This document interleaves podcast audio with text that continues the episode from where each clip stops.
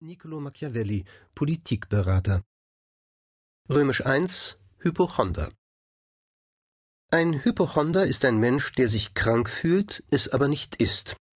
Früher, zum Beispiel im Frankreich des 18. Jahrhunderts, gab es für Hypochonder, verglichen mit heute, relativ eingeschränkte Entfaltungsmöglichkeiten.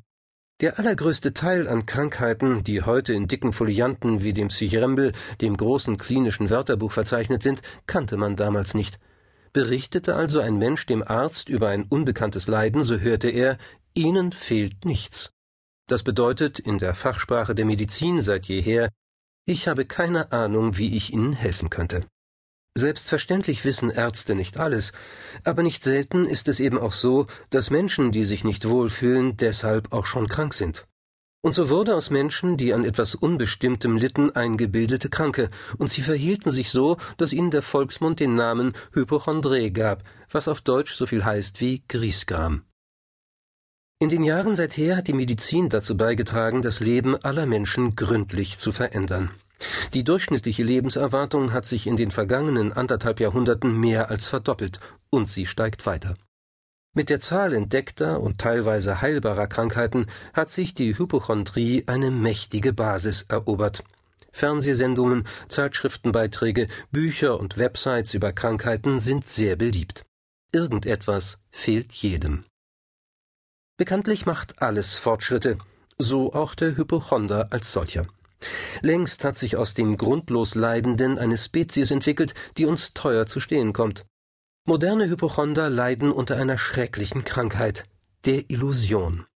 Die ist, sagt das Lexikon, eine Sinnestäuschung, die mit der gestörten Wahrnehmung realer Objekte einhergeht. War der alte Hypochonder bloß davon überzeugt, an einer eingebildeten Krankheit zu leiden, ist der neue Hypochonder, der Illusionskranke, ein ganz anderes Kaliber. Er macht sich nicht nur von seinem Gesundheitszustand ein gestörtes Bild, sondern auch vom ganzen Drumherum. Nennen wir das drumherum mal Gesundheitssystem, nein, besser, Sozialsystem. Römisch 2 Schnapsideen Der fürsorgende Sozialstaat ist das Biotop, in dem die Illusionskrankheit gedeiht. Die Patienten sind in ihrer Mehrheit davon überzeugt, dass das lange Leben, das ihnen bevorsteht, sozusagen ihr gutes Recht ist. Es gehört quasi zur Grundausstattung. Warum? Keine Ahnung, sagen die Illusionskranken, oder wollen Sie mir das Recht aufs Leben absprechen? Nein, das will keiner. Aber hat man einen Rechtsanspruch auf Gesundheit? Das glauben die meisten. Damit wird Gesundheit zum oben offenen Gewährleistungsfall. Das hat der Sozialstaat versprochen. Wer ist der Kerl eigentlich? Gott? Oder nur ein Quacksalber?